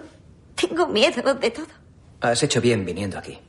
Es que no puedo detener mis pensamientos. Siguen y siguen, se repiten y se repiten. ¿Te pasaba esto antes de la muerte de Michael? Un poco sí, pero no así. Leí en internet que se creía que el embarazo te hacía feliz, pero ahora creen que hace que tus sentimientos sean más extremos. Toller se agacha frente a ella. Michael era muy fuerte. ¿Cómo era? Me escuchaba, era amable. Solíamos jugar a eso del viaje mágico y misterioso. Parece una tontería, pero compartíamos un porro y nos poníamos uno encima del otro completamente vestidos. Intentábamos tener el mayor contacto posible con nuestros cuerpos. Poníamos las manos extendidas y nos mirábamos directamente a los ojos. Y nos movíamos a la vez de derecha a izquierda, de derecha a izquierda. Y luego respirábamos al unísono. La observa atento. Mary permanece inmóvil con la mirada perdida. ¿Quieres que hagamos eso? No, no lo he dicho por eso. Vale. Bueno. Sí, en realidad sí, supongo que lo he dicho por eso. Vale. Eh, enséñame. Bien. Túmbese boca arriba y con los brazos y las piernas estirados. ¿Necesitamos música? No, solo oíamos la respiración. Solo... Hay que tumbarse. Sí. Y luego yo... La chica se tumba sobre el reverendo tendido en el suelo de madera. Toller la mira fijamente. Sus rostros están casi unidos. Mary toma aire concentrada.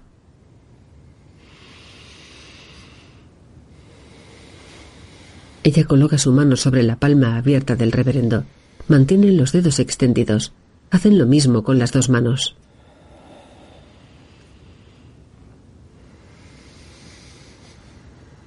Mary respira echada sobre él.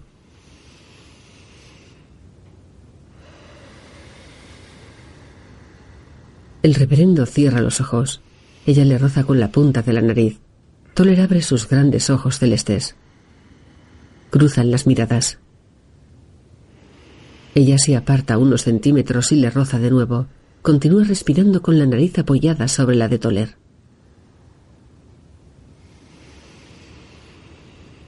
Un mechón rubio de Mary cae sobre el rostro del reverendo. Permanecen inmóviles. Mary continúa tendida sobre Toller unidos por las palmas de las manos. Sus cuerpos levitan juntos. Flotan sobre el suelo de madera en el centro de la sala.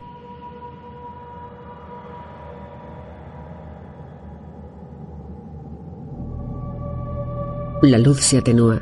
Un cielo estrellado engulle las paredes de la estancia. Sus cuerpos permanecen unidos en suspensión. La oscuridad avanza por el suelo de madera. Mary y Toller flotan en un espacio cósmico.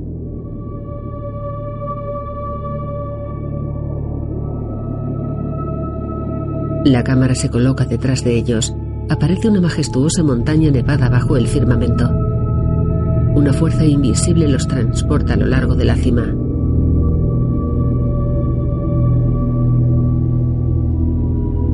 El cielo estrellado da paso a otro azul iluminado por un sol brillante. Mary y el reverendo sobrevuelan un valle cubierto de espesa vegetación. Desciende sobre una garganta profunda. La hondonada se transforma en la orilla de una playa. El oleaje se adentra en la arena. Viajan mar adentro unidos por las manos.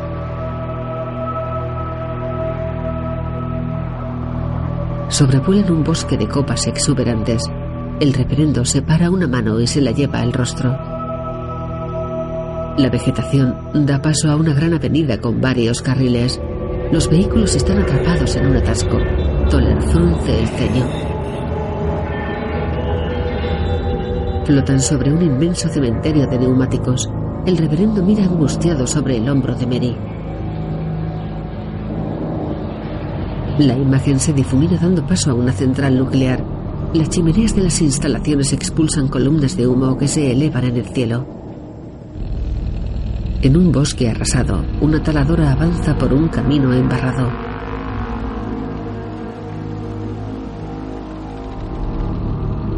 La imagen se traslada hasta un vertedero que atraviesa un poblado. Un incendio asola hectáreas de bosque. Un vasto manto de ceniza cubre el terreno. El humo negruzco se eleva sobre los diversos focos del fuego. La cámara se aproxima a los buques herrumbrosos atracados en Handstone Kill.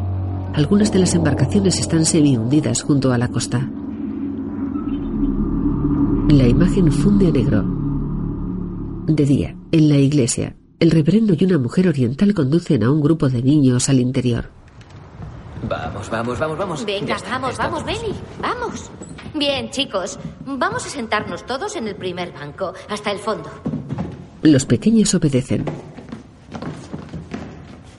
Buen trabajo, chicos. Bien, la semana pasada leímos de Pathward Path sobre el ferrocarril subterráneo, que no era un ferrocarril, sino...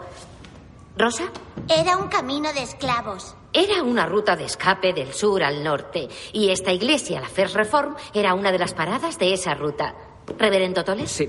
A los esclavos que huían hacia el norte, a Canadá, solían ayudarles, les alimentaban y les escondían en casas e iglesias a lo largo de esa ruta. Calvin Berlander era el domine, el ministro aquí en First Reform, y era muy activo en el movimiento abolicionista. Él les ayudaba. Espere, señorita Surilla, voy a enseñarles una cosa. Levantaos un momento. Echad un vistazo a esto. ¿Veis una parte de la madera que parece diferente al resto de la madera? Todos lo veis, ¿verdad? Pero, ¿no os parece una puerta secreta? ¿Mm? Sí, ¿Sí? sí. ¿Cómo te llamas?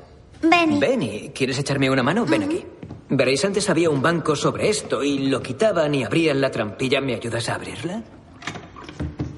Sí. Ah, venid todos, sujételo. Los esclavos se escondían aquí, a veces familias enteras. Tened mucho cuidado, ¿vale? ¿Os imagináis? Estaban a oscuras. Hacía calor. Temblaban de miedo, oían el sonido de los caballos del cazador de esclavos. De rodillas se cogían las manos y rezaban para que Dios los salvara. De noche, en casa de Mary. ¿Quieres que guarde algo de lo que hay en la cocina? No, lo haré después, gracias. Baja por la escalera con varios bultos. En el vestíbulo. Me encantaría conocer a tu hermana algún día. ¿Quieres venir a Búfalo? Si me invitas, me ¿Irías a gustaría. Iría, sí. Me encantaría conocer a Michael Jr.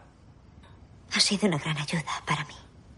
Mi bisabuelo fue pastor en Muskegon, Michigan, en los Santos de Dios. Y el banco de la ciudad era un edificio de dos pisos, el primero en tener ascensor. Y un lunes, mi bisabuelo reunió a los chicos y se fueron a la ciudad a depositar los fondos de la iglesia. Como hacían todos los lunes, tenían que hablar con los gerentes, subieron al ascensor y tuvo un ataque al corazón. Se quitó el sombrero, parece ser que siempre llevaba sombrero, se lo quitó y dijo, chicos, quitaos los zapatos, estoy en Tierra Santa. Y luego murió. En algún punto entre el primero y el segundo piso. Sí. Recuerdo esa historia cuando pienso en Michael. Porque creo que él estaba en Tierra Santa cuando murió. Mary está sentada con los ojos cerrados junto a una maleta. Sonríe y se levanta. Abraza al reverendo. Gracias. ¿Nos veremos en Búfalo? Creo que iré a la reconsagración. Ah, no, no es necesario que vayas. Pero quiero asistir. Sí, pero no es necesario. Has estado siempre a mi lado y quiero estar allí contigo. Es muy amable por tu parte ofrecerte, eh, pero solo estarán allí un grupo de hombres ricos dándose palmaditas en la espalda. Tú estarás Tengo allí. que estar allí. Por eso Por voy a- favor, no vengas. Vale, no quiero que vengas. ¿Me oyes? Sujeta sus manos. Está bien. Vale. Que pases una buena noche. Toller se marcha. Mary se sienta pensativa bajo la escalera. Las tumbas del cementerio se elevan frente a la casa del reverendo. En el dormitorio lee meditabundo una página de la Biblia bajo el flexo de su escritorio. Pasa a la siguiente página. Sentado en la cama cose un parche en el chaleco de Michael. Sé fuerte en el Señor y en su gran poder. Envuélvete totalmente con la armadura de Dios para que puedas defenderte de los planes del diablo. Se lo prueba. Porque nuestra lucha no es contra la carne y la sangre,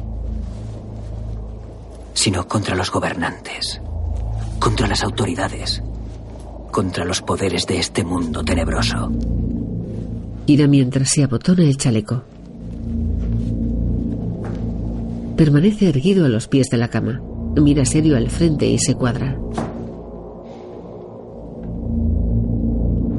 De día, un coche circula por la calle de un barrio residencial. El reverendo conduce. Mira atento a la carretera. Viste el chaleco bajo el abrigo gris. El coche de Toller se aproxima a la fábrica de Edbalk. Una empleada realiza una visita guiada a un grupo.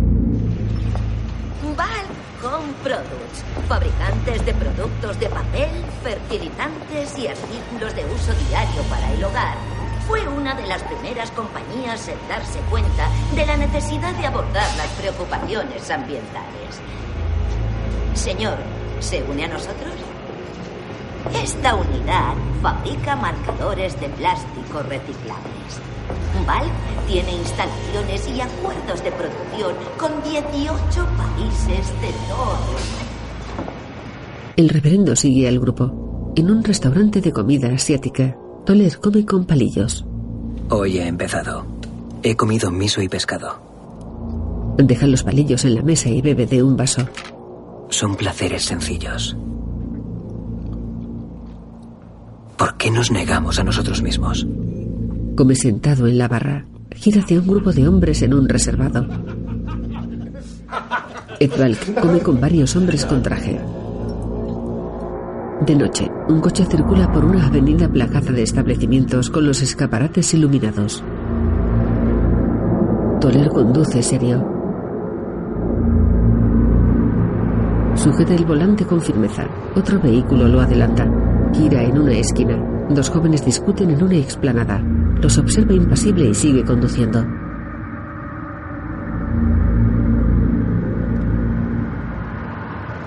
El coche del reverendo se aleja por una recta.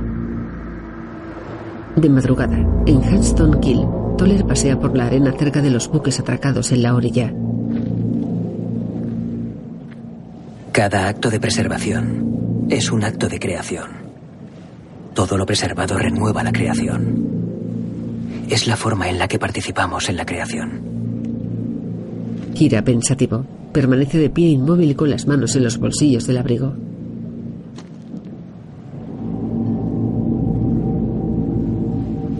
Se aleja por la playa.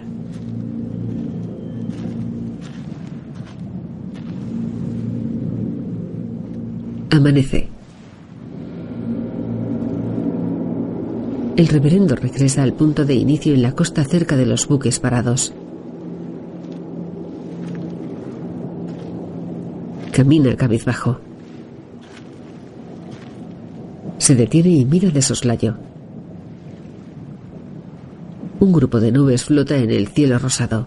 Toler gira perspicaz. He hallado otra forma de rezar. Se marcha meditabundo.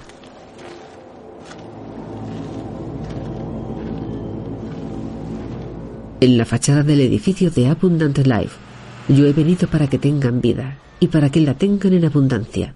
Juan 10:10. En el despacho de Jeffers. Reverendo Toller, adelante. Cierra la puerta. ¿Por qué no te sientas? Camina hasta una silla junto al escritorio. Estamos preocupados por ti. ¿Quién es? ¿Cómo estás de salud? Me están haciendo unas pruebas. Mm. ¿Tiene los resultados? No, no. ¿Qué hay de tu dieta? Seré sincero, la verdad es que no tienes buen aspecto. He tenido algunos problemas estomacales. Pero sé que has estado bebiendo. ¿Qué? Eh, solo un poco de vino con la cena. ¿Vino? Sí, sí. Bueno. No es recomendable para alguien que tiene problemas estomacales. Lo sé. Vale, voy a empezar a cuidarme más.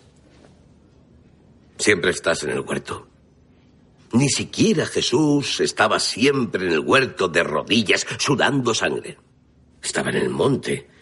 Estaba en el mercado. Estaba en el templo. Pero tú, tú siempre estás en el huerto. Para ti cada hora es la hora más oscura. No sabía que hacía mal. Jesús no quiere nuestro sufrimiento. Él sufrió por nosotros. Él quiere nuestro compromiso y nuestra obediencia.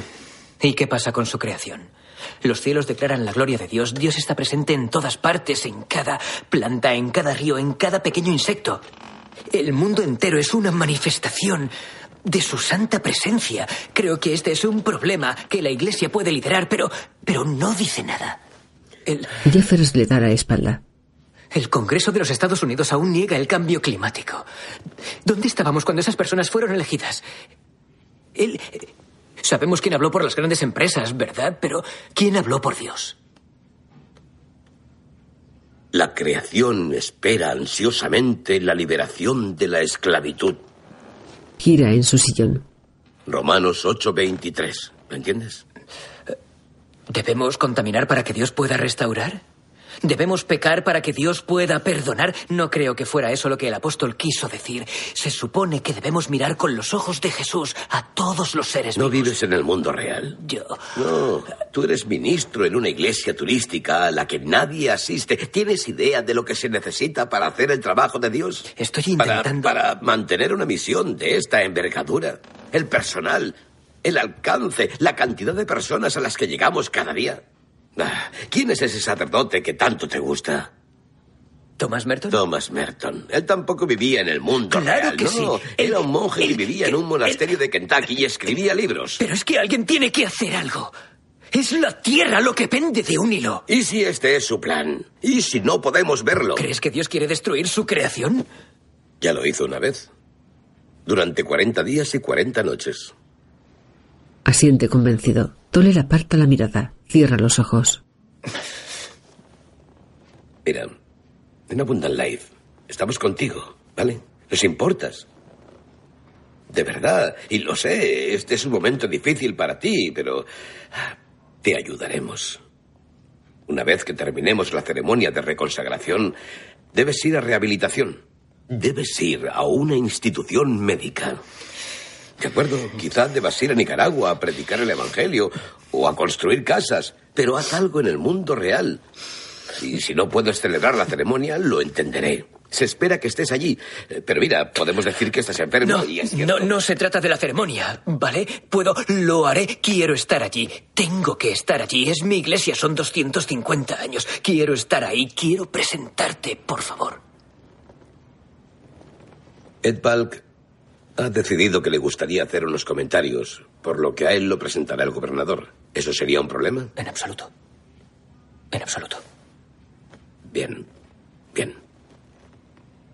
Escucha, vamos a celebrar esa reconsagración. Será especial. Y luego trataremos estos otros asuntos. El reverendo asiente y sonríe. Gracias. Baja la mirada. En casa, sobre una mesita junto a la cama, las agujas de un reloj marcan casi las siete y media.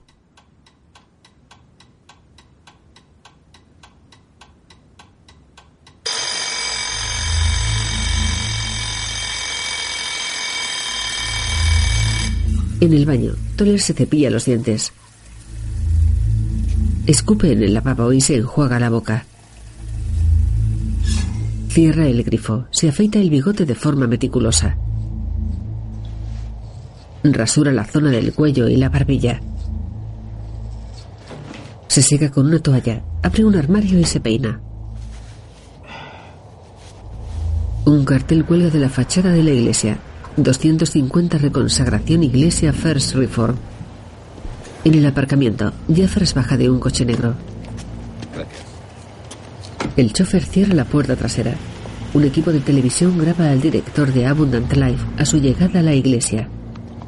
En la hermandad cristiana, Los asistentes siguen el acontecimiento desde unas pantallas colgadas en el auditorio. En el dormitorio del reverendo Toller se abotona el chaleco de explosivos frente al espejo. Observa nervioso su reflejo. En el parche se muestran los rostros de los dos activistas asesinados. Abrocha los botones inferiores de la prenda raída. Los explosivos están adosados en los bolsillos conectados con cables. Se mira de perfil. Camina hacia el armario. Un crucifijo cuelga de la pared sobre la cama. Se pone la sotana. Se coloca un instante delante del espejo y se aleja pensativo. Atraviesa la sala contigua al dormitorio. Observa a través de una ventana que da a la entrada de la iglesia. Una pareja se dirige a la escalinata de acceso decorada con flores. Un hombre reparte las publicaciones sobre el aniversario. La mujer acepta el libro. El reverendo se aparta de la ventana.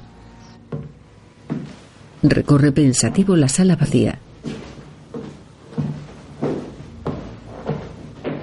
En la iglesia, los invitados ocupan sus asientos en los bancos. El templo consta de una sola nave de paredes blancas y techo abovedado. El ábside acoge el altar con el púlpito en un lateral. Edvalk y su familia llegan acompañados de un hombre de seguridad. El guardaespaldas se detiene en el centro del pasillo junto a la primera fila. Indica al empresario su asiento y los de su mujer e hijos. En casa el reverendo escribe en su diario. Cierra el cuaderno, recoge la pluma del escritorio y le coloca el tapón. Levanta la mirada y toma aire. Sobre la mesa hay un vaso de whisky. Toller conecta un cable cerca de su hombro al detonador. Se levanta con cuidado, recoge la estola blanca decorada con dos cruces negras del respaldo de la silla. Se la pone y atraviesa la sala contigua al dormitorio. Camina hasta una ventana. Observa perplejo al otro lado del cristal. Mary accede a la escalinata de acceso a la iglesia. El reverendo mira preocupado. La joven entra, mira alrededor. Se dirige a uno de los asistentes del evento.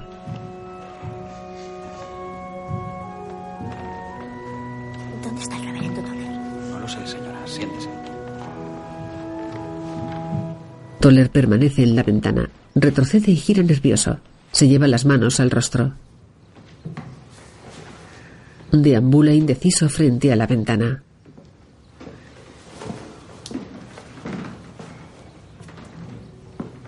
Abre la sotana y se desprende de ella junto a la estola. Se tapa la boca con ambas prendas. Mary camina por el pasillo central entre las dos bancadas de la iglesia. Toma asiento, mira atrás pensativa. En las primeras filas, Balk gira hacia Jeffers. Se retrasa. Tranquilo. Un hombre con abrigo oscuro y su esposa saludan al pastor.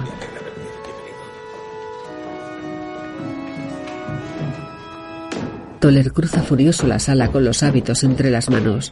Entra en el dormitorio, arroja las prendas sobre la cama e intenta quitarse el chaleco sin éxito. Entra en la cocina.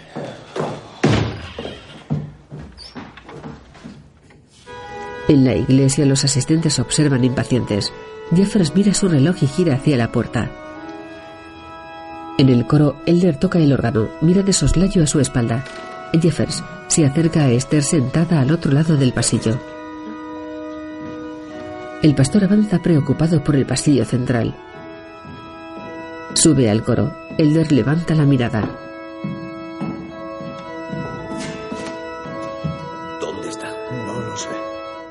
Fuera, Jeffers se dirige a la casa del reverendo.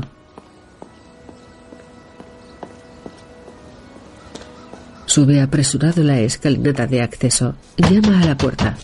Toller, El reverendo sale de la cocina. Toller, Toller. Camina nervioso sin el chaleco. Jeffers intenta abrir la puerta. Se marcha. Se aleja de la casa. Avanza con paso veloz y regresa molesto a la iglesia.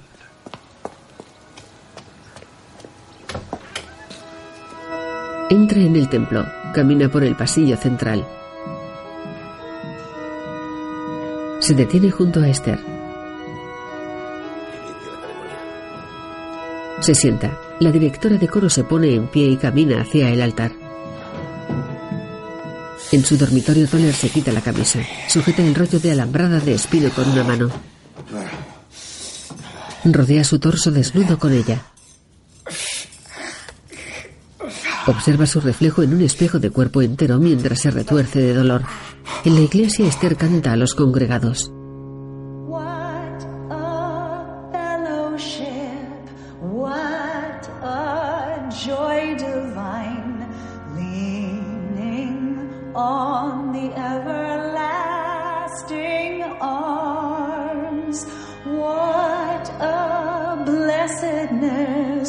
What a peace is mine, leaning on the everlasting arms. Toller mira con ojos crispados. Su pecho sangra por numerosas heridas.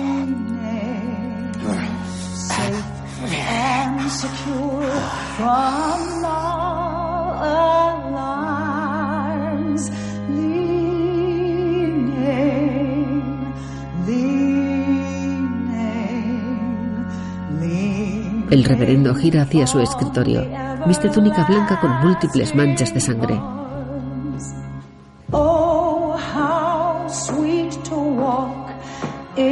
Sobre la mesa está su diario junto a una botella de desatascador. Coge un vaso de whisky depositado en el otro extremo y arroja el licor al suelo. Deja el vaso sobre el escritorio y coge el envase del limpiador de tuberías. Retira el tapón. Permanece inmóvil un instante. Acerca la botella al vaso.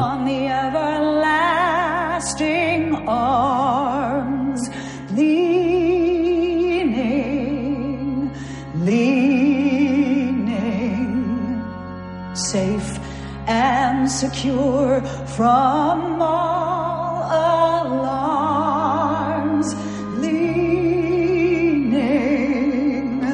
Toller vierte el líquido espeso y amarillento hasta llenar el vaso.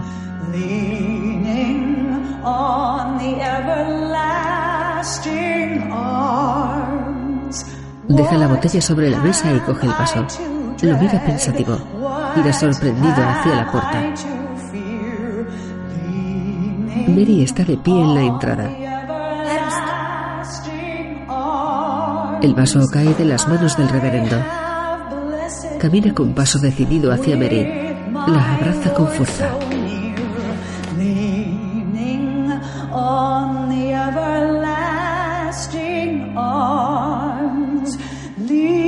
Acaricia su pelo. Se funden en un beso apasionado.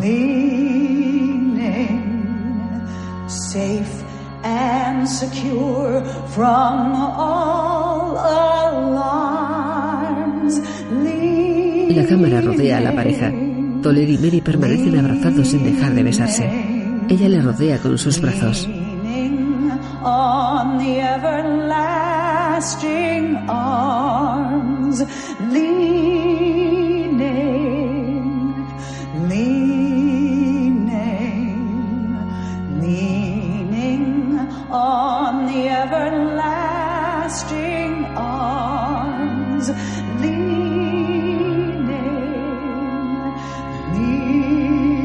La imagen funde a negro.